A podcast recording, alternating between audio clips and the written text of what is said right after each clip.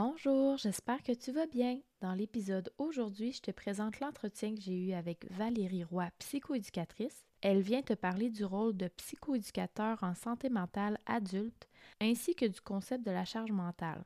Je te présente l'entretien dans quelques instants.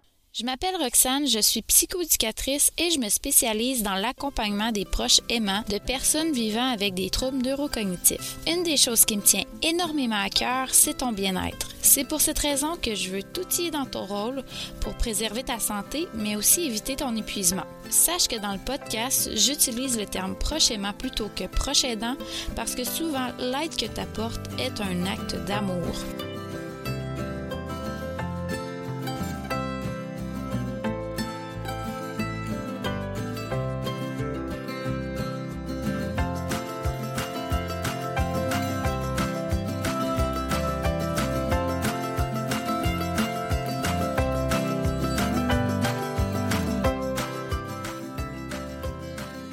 Donc, euh, aujourd'hui, je reçois sur le podcast Être prochainement Valérie Roy, psychoéducatrice.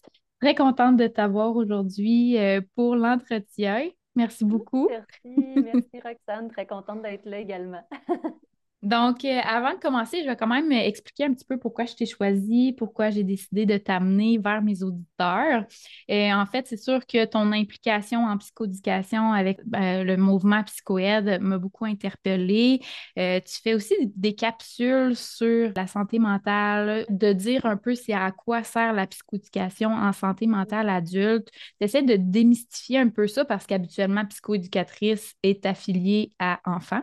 Donc, tu fais ça un petit peu aussi. Euh, tu offres des outils aux gens via tes capsules et tu as fait aussi une conférence sur la charge mentale chez les proches aimants. Donc, c'est sûr que tout ça m'a beaucoup interpellée et ta capacité de communication que j'adore parce que tu arrives à rendre des, des concepts complexes plus simples à comprendre selon tes explications puis tes exemples. Donc, c'est pour ça que je voulais t'avoir aujourd'hui avec nous. Et j'aimerais ça que tu me présentes un petit peu tes qui, qu'est-ce que tu fais, euh, vers quoi tu t'enlignes, puis pourquoi aussi la psychoéducation? Donc, c'est sûr, c'est beaucoup de questions en même temps, là, mais si jamais je vois que tu n'as pas répondu à certaines, je t'y reposerai. Ah, ben, premièrement, merci beaucoup pour ta superbe introduction. Je suis excessivement touchée, un peu émue d'ailleurs. Euh, mon Dieu, comment a commencé tout ça? Euh, au début, moi, c'est sûr que je suis quelqu'un qui est très axé sur la relation d'aide. Ça a toujours été un domaine professionnel qui m'intéressait. Puis après ça, ben, c'est de choisir, bon, ben, vers où est-ce que je m'en vais en psychologie, travail social. Puis j'ai découvert par hasard la psychoéducation dans mes recherches universitaires. Puis il y a une étudiante à l'époque qui avait été assez fine en psychoéducation pour me rencontrer et partager ses plans de cours, euh, me, me, parler de c'était quoi la psychoéducation. Puis je suis tombée en amour avec la profession right there and now. Donc, euh, c'est comme ça que j'ai choisi la psychoéducation. Ça, ça, a été vraiment l'attrait de ce que ça représentait, puis du modèle mm-hmm. d'intervention qu'on y pratiquait. Puis après ça, c'est vraiment de fil en aiguille dans mon expertise professionnelle que je réalisais qu'au fil des années, plus mes expériences professionnelles avançaient, plus l'âge de ma, de ma, clientèle augmentait aussi. Donc, j'ai commencé un peu comme tout le monde avec la clientèle enfant. C'était d'ailleurs le sujet de mon mémoire de maîtrise, euh, les troubles de comportement intériorisés et extériorisés chez les enfants d'âge scolaire. Puis après ça, de fil en aiguille, dans mes expériences de travail, après ça, j'ai travaillé avec les adolescents. Après ça, des stages à la maîtrise, c'était au niveau scolaire, mais adulte. Puis finalement, à la sortie de ma maîtrise, ben, j'ai travaillé en milieu communautaire, donc au Centre de crise et prévention du suicide, à la ligne de crise, et également on a fait des rencontres en présentiel. Et là, c'est majoritairement la clientèle adulte. Et c'est là que pour moi, le déclic s'est fait sur euh, la pertinence de la psychoéducation pour cette clientèle-là. Puis après ça, j'ai vraiment choisi mes formations euh, complémentaires pour cette clientèle-là.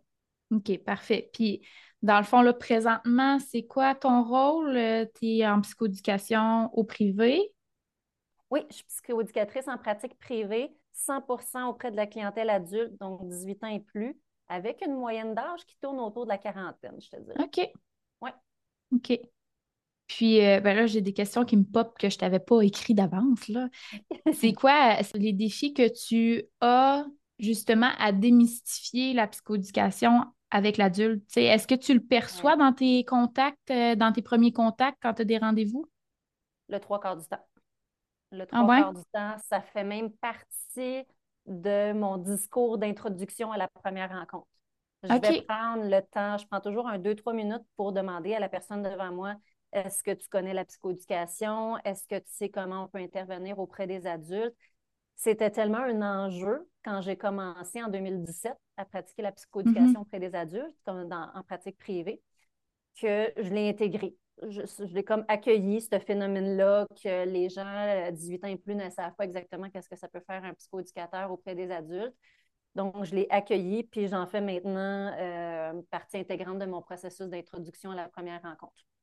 Puis ça passe bien, puis en général, les gens, la première réflexe, quand je leur explique qu'est-ce qu'on fait et comment on intervient, c'est comme Waouh, c'est donc bien le fun.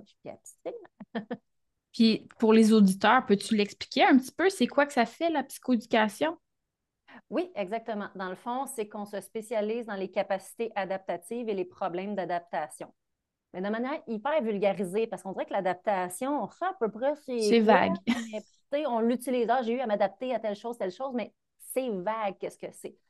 Bien vulgarisé, là, c'est toutes les réactions qu'on a, à la fois internes, hein, dans nos perceptions de ce qui se passe, dans comment on se jase dans notre tête devant une situation stressante.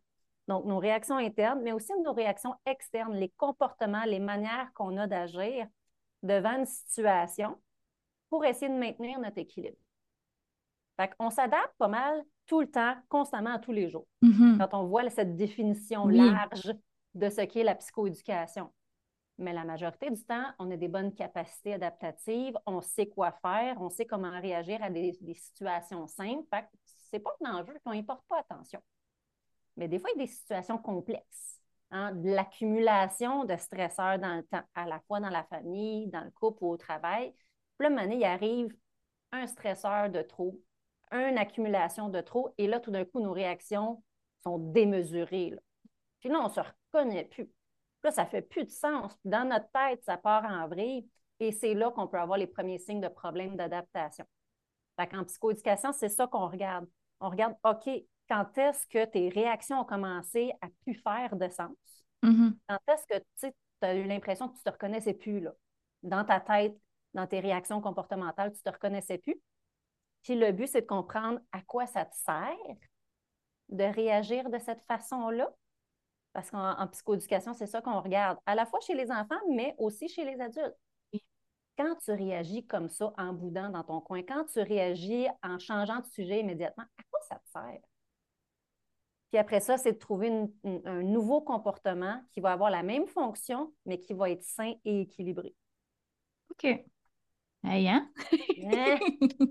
c'est pas magnifique, ça. ben, moi, je trouve ça magnifique. Puis, je trouve que ça explique bien parce que même moi, des fois, j'ai de la misère à l'expliquer aux gens. Puis, il y a une question aussi qui vient souvent c'est, ben, psychoéducation, OK, mais c'est quoi la différence avec un autre professionnel?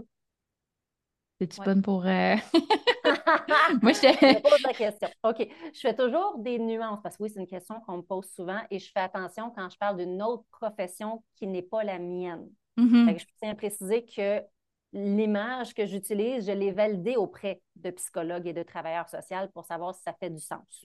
OK, quand même, tu as fait tes recherches, là. oui, oui. oui, oui.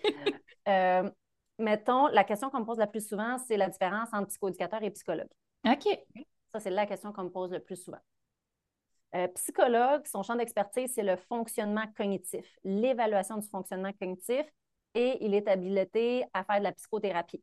Dans sa pratique, automatiquement, ça fait partie de sa, formation. La psychothérapie, ça te permet de guérir de quelque chose.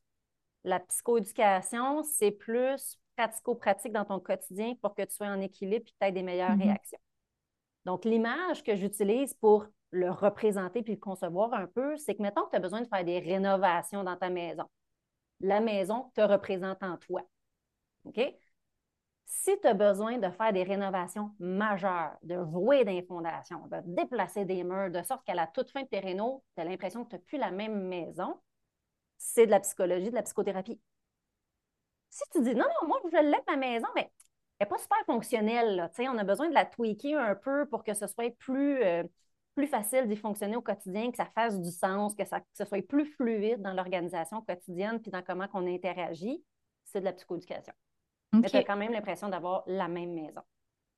Oui, c'est ça. Moi, tu me l'avais déjà dit, cette, euh, cette euh, analogie. C'est ça, une analogie, hein? Oui, exactement. Puis je la trouvais tellement percutante, là, fait que je me disais, j'ai pas le choix de te le demander parce que ça, ça explique tellement bien, puis je voulais pas l'utiliser comme euh, de ma propre voix. Oh, Mais, pas grave. Merci, merci pour la différenciation. Je trouve, comme que je t'ai dit, c'est vraiment percutant. Puis là, tu sais, dans le fond, oui, toute la psychoéducation, on pourrait en parler longtemps, je pense, là. Mm-hmm. Mais l'objectif aujourd'hui, aujourd'hui, c'était vraiment d'aller voir un peu plus au niveau du terme charge mentale. Parce que, en tout cas, moi, je le perçois qu'on l'utilise de plus en plus par-ci, par-là, mais c'est un concept qui peut être quand même assez vague aussi. Dans la réalité du prochainement, c'est quoi la charge mentale au juste? Oui, exactement. Ben, je suis allée vérifier en fait euh, dans les, articles scientifiques, la définition scientifique de la charge mentale. Puis effectivement, tu as raison, où il n'y a pas nécessairement de consensus précis sur c'est quoi ça, la charge mentale. C'est comme un, concept populaire et social qui est très utilisé. Mais en gros, ce que la science va, excusez, l'expression, s'enligner pour la définir, c'est euh, tout l'ensemble des fonctions cognitives qui sont activées devant une tâche. OK mettons que tu as des choses à, faire. Donc, c'est l'ensemble des éléments que tu as à planifier, prévoir, te souvenir, gérer avant l'exécution de la dite tâche. Et ça, c'est pour un ensemble d'activités quotidiennes puis dans différentes sphères de vie. Mm-hmm. Je donne un exemple. Euh, cliniquement, là, ce que j'observe, c'est qu'il y a comme trois sphères de vie dans lesquelles on semble avoir une charge mentale plus élevée. OK? As-tu envie de deviner lesquelles? Oui, travail, famille. Euh, Et gestion de euh, vie quotidienne, la maison. Ah, ben oui. C'est ça. tu as raison. Cliniquement, c'est pas mal les trois qu'on entend le plus souvent parler. Fait qu'à partir du moment où, par exemple, tu as des enfants, toutes les choses que tu as à planifier, prévoir, organiser, qui fait quoi et quand, l'achat des choses, ne rien manquer, la gestion des rendez-vous médicaux, tout ça, tout ça, c'est ce qui envahit ta tête de choses à faire et à gérer. Mm-hmm. Même chose après ça au travail en toutes les choses que tu as à penser, prévoir, organiser, gérer, il y en a beaucoup des petits détails. Puis après ça, au niveau de la maison, c'est par exemple chacune des tâches ménagères, la planification des repas, les rénovations s'il y a lieu, l'entretien intérieur, mais aussi extérieur. C'est plein de menus détails qu'on doit faire l'effort mental de se souvenir, de gérer, de planifier qui fait quoi jusqu'à l'exécution de la tâche. Beaucoup d'étapes. On est dans du beaucoup. Oui. On est dans du beaucoup. Après ça, la particularité quand on est proche aidant ou prochainement, comme tu, te plais à l'appeler, puis je trouve ça tellement beau, fait que je vais utiliser ton terme là. Quand on est prochainement, on a notre vie personnelle aussi. Fait qu'on a la charge mentale des éléments que je viens de nommer, mais s'ajoute à ça tous les éléments qu'on doit se rappeler, apprendre, exécuter, gérer concernant notre proche en fonction de son, invalidité. Est-ce que c'est un accident de travail puis qu'il y a une invalidité physique? Est-ce que c'est des atteintes cognitives? Est-ce que c'est une maladie avec des symptômes chroniques, avec des périodes de latence? Ou est-ce que c'est une maladie avec des symptômes constants? Donc, ça fait beaucoup de charge mentale quand on pense pour les prochainement. Oui, c'est ça, c'est une autre vie à gérer complètement, dans le fond. C'est ta vie à toi, à ta famille, si tu as une famille, ton travail, et s'ajoute à ça une vie d'une autre personne, s'il y avait un travail, son travail, s'il y avait d'autres enfants en jeu, des enfants, des fois les mm-hmm. conjoints aussi à gérer parce qu'eux aussi vivent des émotions. Fait que, tu sais, il peut y avoir vraiment plusieurs portions qui se rajoutent aux pensées de la personne. Puis la charge mentale du prochainement va commencer dès lors qu'il y a l'apparition des symptômes qui peuvent être graduels, comme ils peuvent être très soudains, comme dans le cas d'un accident, par exemple. Oui. Puis là, à partir du moment où il se rend compte que, oups, excusez l'expression, il y a anguille sous roche, il y a quelque chose chez son proche qui ne va pas bien, la charge mentale commence. Là, on commence à, faire les efforts cognitifs d'observer ce symptôme-là. C'est ponctuel parce qu'il est plus stressé que d'habitude, dans les cas où les symptômes arrivent graduellement. On pense par exemple à l'Alzheimer. Hein? C'est un oubli dû à l'âge ou c'est des oublis fréquents de sorte que ça devient invalidant pour mon proche. Ouais, Là, il faut que je fasse les efforts de m'en souvenir la prochaine fois que j'y vois. Il faut que je fasse l'effort mental d'y poser des questions peut-être stratégiques pour aller chercher mes informations. Ou par exemple, à, partir du moment où on a un diagnostic euh, d'une maladie mentale ou euh, d'une maladie euh, physique, comme par exemple, moi, mon, atelier, je l'avais fait pour les gens qui sont atteints de la maladie d'anémie falciforme. OK. Bien, la première étape, c'est OK, tu as un diagnostic, mais là, il faut que tu penses à t'informer sur la maladie. Là, il faut que tu fasses l'effort mental de te souvenir des symptômes parce qu'il faut que tu le checkes chez ton proche. Mm-hmm. Surtout si le proche est mineur, il n'y a pas la maturité de, se souvenir, tu dois prendre en charge ce processus-là, de le surveiller. Après ça, est-ce qu'il y a des activités de vie quotidienne qui doivent être adaptées pour la personne? Est-ce qu'il y a des tâches ménagères qu'il ne peut plus faire? Est-ce qu'il y a des activités d'hygiène personnelle qu'il ne peut plus faire de lui-même? Et donc, c'est à toi de prendre en charge c'est plein de petites choses. Qui s'ajoutent. Qui s'ajoutent à ta, à ta propre charge mentale à toi. Oui, c'est ça. Puis, tu sais, en tant que prochainement, on peut donner certaines astuces. Là, moi, j'avais déjà parlé dans le podcast du brain dump, que là, tu vas tout mettre sur papier, tu vas tout catégoriser pour voir, bon, OK, qu'est-ce que je peux déléguer, qu'est-ce que je garde pour moi, qu'est-ce que je peux mm-hmm. remettre à plus tard. Mais y a-t-il d'autres types de trucs qui peuvent avoir par rapport à ça pour justement essayer de se décharger un peu? Parce que ça doit être lourd à la longue, puis probablement que ça peut amener à de l'épuisement, de la dépression, de l'anxiété, du stress, etc. Fait comment on peut ben, les outiller par rapport à ça? Oui, ben, tu as raison dans ce sens-là où justement les articles sur euh, la charge mentale des prochainement et la santé mentale des prochainement c'est démontré qu'ils sont à plus haut risque d'épuisement, d'anxiété, de dépression. Fait que c'est important de les outiller, comme tu dis. Euh, moi, un truc que j'aime bien, parce qu'on ne fait pas de miracle, à partir du moment où on, accepte d'entrer dans ce rôle-là, c'est tout à son avantage de revoir ses priorités. Donc, tu sais, de voir justement, OK, ma propre charge mentale à moi, ce qui concerne mon proche, sur quoi j'ai du contrôle, sur quoi j'en ai pas, où sont mes choix, puis qu'est-ce qui est prioritaire, puis qu'est-ce qui est juste important mais pas urgent. Donc, au début, ça va dépendre peut-être, oui, un peu plus de gestion, mais une fois que tu as une bonne gestion de qu'est-ce qui est urgent puis qu'est-ce qui est important, ça amène à parfois revoir les fréquences à laquelle on fait certaines choses. Oui. Je pense par exemple aux tâches ménagères oui, c'est important d'avoir une maison propre, mais est-ce qu'on peut jouer sur les fréquences de chaque chose de sorte qu'on n'est pas constamment envahi puis que ça nous libère un peu de temps? Oui. Parce que là, c'est ça qui va arriver. Là. Tu cours après des secondes quand tu es prochainement. Des secondes pour t'occuper de ton proche, mais aussi pour t'occuper de toi. Parce que tu as besoin de recharger tes batteries. Si ta batterie est à terre, tu ne pourras pas remplir ton rôle de prochainement. Non, c'est ça. Puis si en plus tes parents, ben c'est ça. C'est ça. exactement, exactement. Donc, de revoir ses priorités. C'est correct de, s'adapter puis de changer ses priorités en fonction de ce nouveau rôle-là. Mm-hmm. De revoir ses priorités va faire que nécessairement, il y a des éléments qui vont jouer ses fréquences, il y a des éléments qui vont diminuer en fréquence, il y en a d'autres qui vont s'ajouter. On va regarder aussi qu'est-ce qu'on peut déléguer.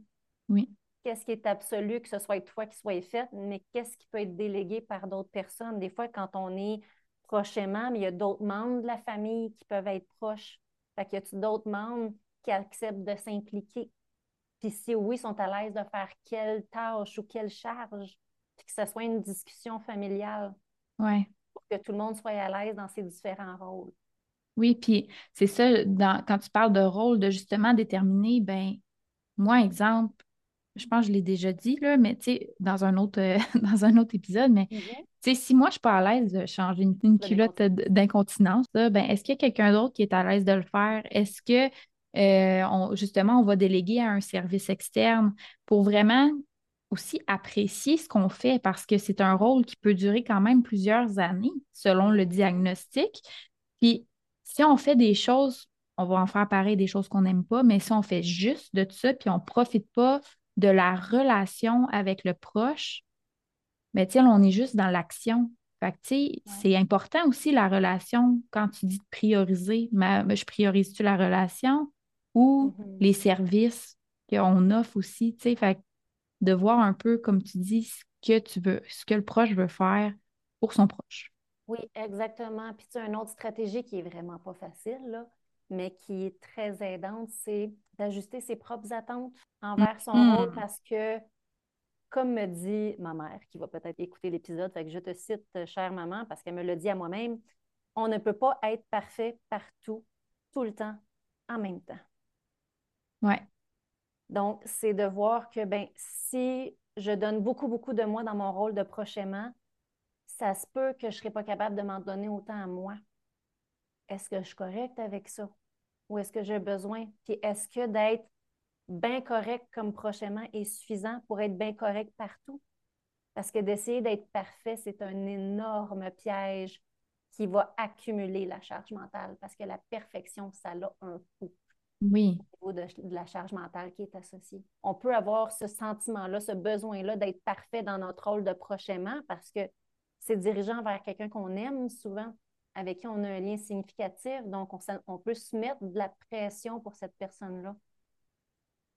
Mais cette personne-là va rarement nous demander d'être parfait. avant d'être invalide, probablement que jamais elle nous l'aurait demandé d'être parfait. C'est important de se le rappeler, ça. Oui.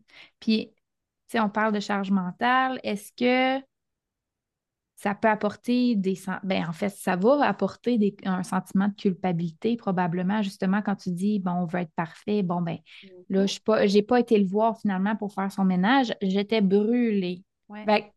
comment concilier ça? Cette émotion-là là, de culpabilité qui est probablement très présente chez la plupart d'entre vous? ah oui, absolument, absolument. Euh, surtout quand on, commence à essayer de jouer sur nos attentes, puis de ne pas être parfait, puis diminuer mm-hmm. cette attente-là de la perfection, va venir nécessairement un enjeu de culpabilité parce qu'on a l'impression de ne pas en donner assez, on a l'impression de ne pas donner, euh, de pas répondre à l'entièreté des besoins de l'autre. Fait c'est important de remettre nos efforts en fonction du contexte dans lequel on est ça arrive que des fois, il y a une période super intense à notre travail qui fait qu'on a moins d'énergie qu'habituellement pour aller faire le déménage chez notre proche. Puis c'est de voir, OK, c'est un événement ponctuel, c'est un épisode ponctuel et c'est ça mon contexte. Donc, un, autre élément qui peut aider à, à, réduire le sentiment de culpabilité, c'est de dire, OK, bon, mais là, aujourd'hui, j'ai vraiment besoin de recharger mes batteries est-ce que je peux le faire demain, le ménage? C'est de remettre dans un délai raisonnable, ce qui fait que ça n'aura pas de conséquences significatives dans le, délai que l'activité est reportée, si c'est le ménage, par exemple, ou si un certain soin, de s'assurer que j'ai-tu un lousse avant qu'il y ait des conséquences significatives, si je le reporte un peu, surtout en fonction de mon contexte à moi. Oui. Fait que d'aller chercher certaines brides dans, l'horaire, qu'on est capable d'aller se recharger ponctuellement. Ça peut être des deux minutes une fois de temps en temps aussi. Tu sais, c'est pas euh, de prendre trois heures de bain et euh, ben, si on a le temps, OK, là. Mais tu sais, souvent, le, contexte fait qu'on ne peut pas nécessairement faire ça. Fait que, tu sais, de ne pas se mettre de la pression non plus à se dire je vais prendre euh, tout le temps libre que j'ai pour tout faire ce que moi je veux faire ou euh, prendre soin de moi. C'est parce que sinon, tu te sens coupable de ne pas avoir fait d'autres choses aussi. Donc, d'essayer de. Ben, le mot équilibre, en tout cas. D'essayer de, de, jouer un petit peu avec notre, euh, notre horaire, d'avoir une certaine flexibilité. Mm-hmm. Oui, puis tu sais, je t'ai vu hésiter au terme équilibre. Euh, équilibre dans le domaine de la santé mentale, puis surtout en psychoéducation, c'est un terme qu'on utilise beaucoup c'est un terme qu'il faut voir comme étant très relatif. Équilibre ne veut pas dire égal. en, santé mentale, surtout quand on regarde les différentes sphères de vie, puis où est-ce qu'on donne notre temps. Non, ce n'est pas égal. Mais ça reste que, tu sais, mettons, euh, on, va donner, par exemple, beaucoup, beaucoup de temps réveillé à notre travail. Après ça, ça va être la famille. Puis après ça, ça va être un peu le couple. Puis après ça, ben, ça va être nous autres. Mais souvent, le, nous autres ou le couple va peut-être écoper en premier lieu si on est prochainement aussi. Mm-hmm. Ça va peut-être déborder dans la sphère de travail parce qu'il va falloir que tu prennes des congés pour aller au rendez-vous médical de ton proche. Si tu as des enfants, mais ben là, tu vas être comme coincé entre les deux parce que souvent, quand on a des enfants, ça demande un gros, un gros investissement de temps puis un gros investissement émotionnel. c'est de bien, bien doser ton temps, mais en prenant pour acquis que l'équilibre, c'est de savoir que tout roule et fait du sens, même si la répartition n'est pas égale. Mm-hmm. Si tu n'en as pas en quantité, mise plus sur des moments de qualité, par exemple. Et ça peut faire que tu te sens en équilibre, même si au niveau quantitatif, ce n'est pas égal partout. Je donne un exemple. Euh, mettons qu'on prend pour acquis qu'on travaille, on a une famille avec des enfants, on est en couple et on est proche aidant. tout ça en même temps, le gros, le big picture. le big picture. Bon, ben des fois, quand on parle d'équilibre, ça peut être que, OK, là, le couple, puis le, temps personnel, c'est ça qui écope en premier. Dans mes observations cliniques, là, dans, les, dans les, les, dossiers de prochainement, c'est les deux enjeux qui partent en premier. Oui. Fait que c'est de se dire, OK, bon, de manière réaliste, en fonction de mon réseau de soutien à moi, là. Est-ce que je peux faire garder les enfants une fois par mois ou six semaines pour avoir du temps de couple de qualité? Ça va peut-être être une fois ou deux mois, mais la fois qu'on l'a, là, les enfants, on les fait garder, on s'assure que notre proche qui a besoin de soins, quelqu'un d'autre s'en occupe, fait qu'on est vraiment libéré pour cette journée-là qui devient vraiment très, très, très mm-hmm. ressourçante et qui va avoir un effet en continu jusqu'à deux mois suivants, qui va être l'autre moment qu'on a ensemble. Même chose pour le temps personnel. Est-ce que vous êtes quelqu'un qui préférait avoir des 10 minutes de temps personnel à soi tous les soirs de manière constante ou de dire, ben là, j'ai une entente avec mon conjoint où il s'occupe des enfants euh, une soirée par deux semaines, ça, c'est mon moment à moi. Puis après ça, on alterne avec lui une semaine sur deux, puis il y a son moment à lui individuel, mm-hmm. personnel.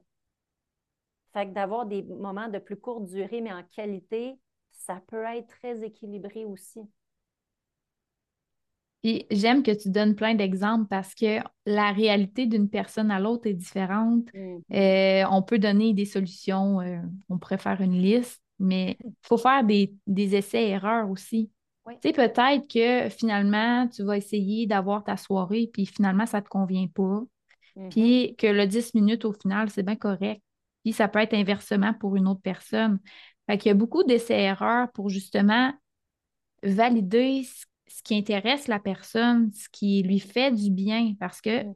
je pense qu'on là, je ne vais, je vais pas embarquer dans l'effet société, mais on est rapide dans ce qu'on fait, on a beaucoup, on est dans la performance. Fait qu'on veut avoir la solution tout de suite, là. Mais c'est pas ça la réalité, c'est qu'il faut essayer. On apprend aussi des fois à se connaître parce qu'on a comme mille rôles, puis on se connaît pas en tant que personne, là. Fait que, là, je dis on, là, mais tu euh, les, proches, les ou ben, parce que moi, je, je, le vis aussi dans mon rôle de maman.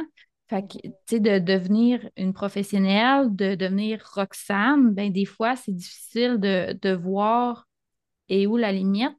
Donc, je pense que pour les prochainement, ça peut être aussi similaire de se dire, ben, tu sais, là, je vais dire ton nom, je suis qui, moi, Valérie, pour mm-hmm. c'est quoi que j'aime, c'est quoi que je veux faire, c'est quoi qui me fait du bien, puis justement, qui va me ressourcer, qui va me donner de l'énergie pour passer au travers les différentes péripéties de la vie.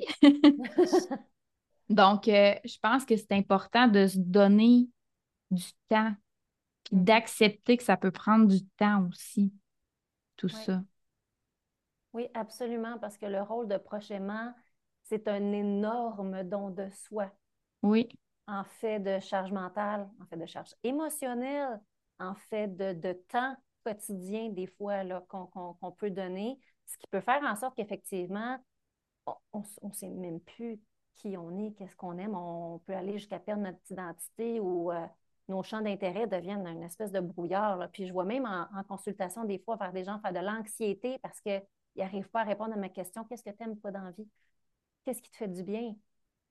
Ils vont me répondre par qu'est-ce que tu veux dire? OK, je pensais que ma question était claire, mais ça se peut-tu que tu aies complètement oublié qu'est-ce que tu aimes Juste pour toi, ton nombril tout seul. oui, c'est ça. Qu'est-ce qui te recharge les batteries? Qu'est-ce qui, qu'est-ce qui te fait plaisir dans la vie? Donc, quand on, constate que c'est ça notre point de départ, bien, c'était réaliste de commencer à se planifier des activités parce qu'on ne sait pas du tout quoi planifier. Fait dans ce sens-là, on s'ajuste encore une fois en fonction de notre contexte. Oui, c'est ça. mais ma première étape, ce serait peut-être de faire des recherches. C'est quoi les hobbies? Tu te recherches Google, Passe-temps euh, artistique, passe-temps intellectuel, passe-temps sportif. Euh, juste commencer à faire des recherches, puis après ça, on fait le ménage, on fait le tri, puis de dire comme, bon, ben, je vais peut-être m'essayer pour faire, euh, je ne sais pas, moi, des cours de yoga, par exemple. OK. Mais des fois, un cours, ce ne sera peut-être pas nécessairement suffisant. On dit, par exemple, que ça peut prendre un bon trois semaines avant de prendre une habitude. au moins trois, quatre fois si c'est des éléments ponctuels. Puis après ça, c'est d'évaluer est-ce que ça nous convient ou pas comme activité. Parce que si on l'essaye une fois, puis on se dit comme Ah non, j'ai pas aimé ça, puis on essaie de comprendre OK, pourquoi tu n'as pas aimé ça? Qu'est-ce qui doit être différent? Qu'est-ce qui est à changer pour que tu sois davantage outillé dans ta recherche de prochaine activité? Parce que tu as toujours besoin d'une activité pour te recharger les batteries. Oui. Mais des fois, après un essai, on n'a pas l'information sur qu'est-ce qui a accroché c'est pour ça que je dis à mes clients, essayez-les au moins trois, quatre fois. Même si vous n'aimez pas ça, mais essayez de comprendre pourquoi j'aime pas ça. Ah, j'aime pas ça être en groupe. Ah, donc ta prochaine essai, ça va être une activité individuelle. Ah, euh, les horaires de soir ne me conviennent pas. Parfait. Quel horaire tu penses te conviendrait plus? Là, on a de l'information sur comment le changer. Plutôt de dire comme Ah, ben le yoga, ça ne marche pas, mais fait que je ne sais pas quoi faire. Fait que j'arrête. Exactement. Fait que j'arrête mes recherches. Je trouve ça décourageant. J'ai pas envie d'avancer. Pourtant, c'est supposé me faire plaisir. Puis on comprend pas. Mais il faut juste se donner le temps puis apprendre de ces essais-erreurs-là. Puis une fois que tu trouves la bonne activité, ah, là, tu dis, OK, toutes les recherches, tout le temps que j'ai essayé puis échoué entre gros guillemets, ça valait la peine. Ah, j'aime vraiment ça. Puis j'aime ce que tu dis aussi par rapport à ramener toujours au contexte aussi. Mm-hmm. On l'oublie que on peut se comparer à d'autres, mais chaque personne a son propre contexte. Chaque personne a ses propres défis. Chaque personne a une façon d'interpréter les choses aussi. Fait que de se ramener à ça peut amener divers questionnements. Justement, dans tous les exemples que tu me donnes, c'est de dire ben, allons chercher un petit peu plus loin là on ne s'arrête pas à ce qui se passe. Là. On, va chercher un petit peu plus loin pour aller en mode solution un peu aussi. moi, je suis une fervente croyante de il y a toujours une solution, elle sera probablement pas celle que tu pensais, par exemple. ben, c'est des beaux, des belles découvertes que ça donne aussi, puis ça fait des, une connaissance haute de la personne, probablement. Fait que dans le fond, au travers de tes exemples, je pense que tu as quand même répondu beaucoup à la question quel est l'impact de la psychoéducation auprès du proche aimant s'il vit une charge mentale? Donc, j'irai plus avec une question euh, bonus. je ne te l'ai pas envoyée, celle-là. Donc, si tu avais un budget illimité, ça serait quoi le projet que tu aimerais mettre en place au niveau de la psychoéducation en santé mentale? Mon Dieu, si j'avais un budget illimité, ben, c'est sûr que si je pars dans mes lubies et que le budget n'est pas un enjeu, j'aimerais me partir une clinique de psychoéducation pour adultes. Et ça, je, je trouverais ça vraiment euh, extraordinaire. Puis, tu sais, parce que là, présentement, je fais que de la télépratique. OK. Fait que, tu sais, ça a plein d'avantages, surtout quand on a des jeunes enfants. Comme oui, oui. Mais en même temps, ça me manque de travailler en bureau, puis de travailler avec mes pères, puis d'échanger entre deux rencontres. Puis j'aime ça, euh, faire découvrir la, clientèle adulte aux psychoéducateurs, ça a quelque chose de vraiment fascinant aussi de voir leur intérêt, de voir comme à qui on peut aller jusque-là en tant que psychoéducateur auprès des adultes? Et oui, et oui, c'est vraiment trippant. Donc, euh, je pense que ce serait un, rêve que j'aurais d'avoir une clinique de psychoéducation pour adultes. Ouais. Mais c'est vraiment intéressant ce que tu amènes. Puis je trouve que tu es une passionnée. Ah puis ça paraît dans la façon que tu parles, puis tu t'exprimes. Fait que je trouve que c'est, euh, comme je t'ai dit tantôt, tu es un beau modèle de psychoéducatrice, je trouve, pour euh, les futurs et futurs psychoéducateurs, psychoéducatrices. Je trouve que tu es, fun à suivre, en tout cas. Euh, puis si on se dit, je, veux, je veux te voir, moi, je veux avoir plus d'informations sur toi, je vais, je vais chercher où cette information-là? Euh, oui, dans le fond, j'ai mon site internet valérieroypsychoéducatrice.com. Puis de là, il y a pas mal toutes les informations sur mes projets, comment me rejoindre, le type de clientèle que je peux prendre aussi. Puis sinon, je suis un peu partout sur les réseaux sociaux. Donc, j'ai une chaîne YouTube sur laquelle euh, je donne des outils gratuitement sur différents enjeux, euh, souvent qui sont inspirés par mes clients. Parce que moi, mon but, c'est d'outiller mes clients qui, des fois, euh, ne se souviennent plus de mes interventions ou que ça fait longtemps, mais je dis allez voir sur ma chaîne YouTube, j'ai mis de quoi, là, parce que vous étiez une coupe à me parler de ces enjeux-là dernièrement. Donc, euh, je, mets des outils gratuits euh, sous format vidéo. Puis, je suis également sur Facebook, Instagram, LinkedIn. Puis, c'est facile partout, c'est Valérie Roy, psychoéducatrice. Super. Puis aussi, tu as commencé un nouveau podcast. Oui, Jason, Jason Santé Mentale, hein, c'est ça? Exactement. Jason Santé Mentale. Très intéressant. Euh, sur, ma chaîne YouTube, oui. Euh, et on parle vraiment du vaste domaine de la santé mentale. Fait que ça va être de jouer sur la relation entre la santé mentale, la santé digestive, nos écrans, la peur du jugement, euh, comment s'adapter en relevant des défis. Fait ça, ça, y va vraiment très, très large parce que mes champs d'intérêt sont assez variés aussi. oui, puis c'est que ça va rejoindre plusieurs personnes. prochainement, ça peut, être, ça peut les rejoindre. Euh, dépendance, ça peut rejoindre. Donc, euh, c'est sûr que ça peut rejoindre diverses problématiques aussi. puis ça rend accessible l'information. Exactement, c'est ça l'idée.